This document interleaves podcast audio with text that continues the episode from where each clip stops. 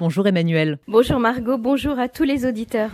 On est à quelques heures de Rosh Hashanah. Emmanuel, Israël boucle les points de passage pour entrer dans le pays, donc la vigilance est au plus haut point. En effet, Israël a relevé au maximum son niveau d'alerte à la veille des grandes fêtes qui débutent ce soir avec le Nouvel An. Après une concertation hier, le cabinet de sécurité a pris la décision de renforcer les effectifs de police ainsi que ceux de l'armée dans tout le pays et ce jusqu'à la fin des fêtes, fin octobre. Pour la première fois depuis 2015, le commissaire central Kobi Shabtai a décidé d'envoyer des troupes devant chaque synagogue du pays pour éviter les attaques contre les lieux de culte.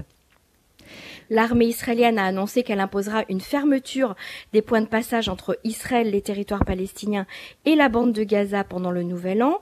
Les menaces sont nombreuses et elles viennent également de l'Iran. Cette semaine, Yoav Galant a averti que l'Iran construisait un aéroport au Liban à seulement 20 km de la frontière avec Israël à des fins terroristes.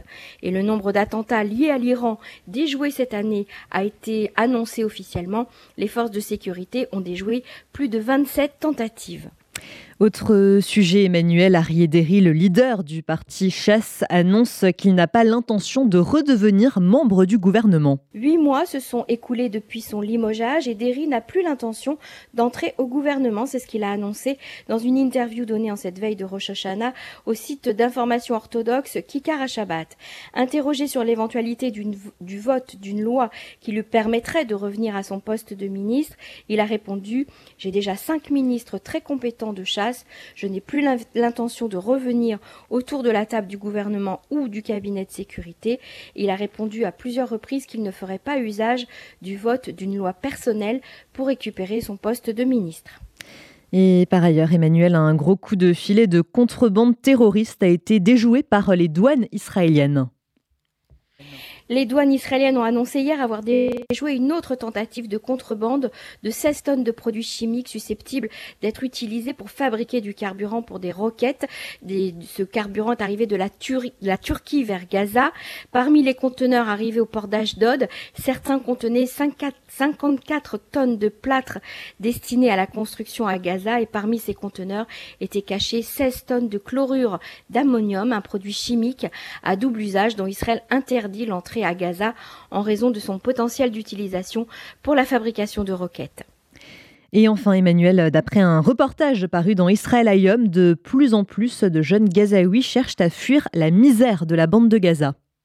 C'est le ministère du Tourisme qui a annoncé qu'il était pris d'assaut euh, ces derniers temps à Gaza par euh, des jeunes qui cherchent à obtenir un visa pour la Turquie. C'est leur ticket d'entrée euh, vers l'Europe. beaucoup ne considèrent la Turquie que comme une État parce qu'ils veulent rejoindre d'autres pays. la cohue devant cette administration a entraîné des émeutes cette semaine, à la suite de laquelle les, les, portes des bureaux ont été fermées au public. La seule bouée économique de ces jeunes, c'est Israël qui la donne, mais elle est insuffisante selon eux. Pourtant, Israël a accordé 20 000 permis de travail pour les Gazaouis. Et au sein de la population de la bande de Gaza, des voix s'élèvent pour dénoncer les dirigeants du Hamas qui, eux, vivent à l'étranger dans de très bonnes conditions. Euh, certains tentent l'aventure de l'émigration. Quelques centaines d'émigrés de Gaza se sont noyés au large de la Grèce, de l'Italie et de la Tunisie. Et sur les réseaux sociaux, un hashtag est apparu. Euh, les jeunes de Gaza émigrent. Euh, les jeunes se filment en train de partir et critiquent ouvertement le Hamas. Selon des chiffres, depuis que le Hamas a pris euh, le pouvoir dans la bande de Gaza, 200 000 Gazaouis se seraient déjà enfuis. Merci beaucoup Emmanuel Ada pour euh, toutes ces précisions. À la semaine prochaine et très belle année 5784. Shana Tova à tous nos auditeurs et à toute l'équipe de RCJ.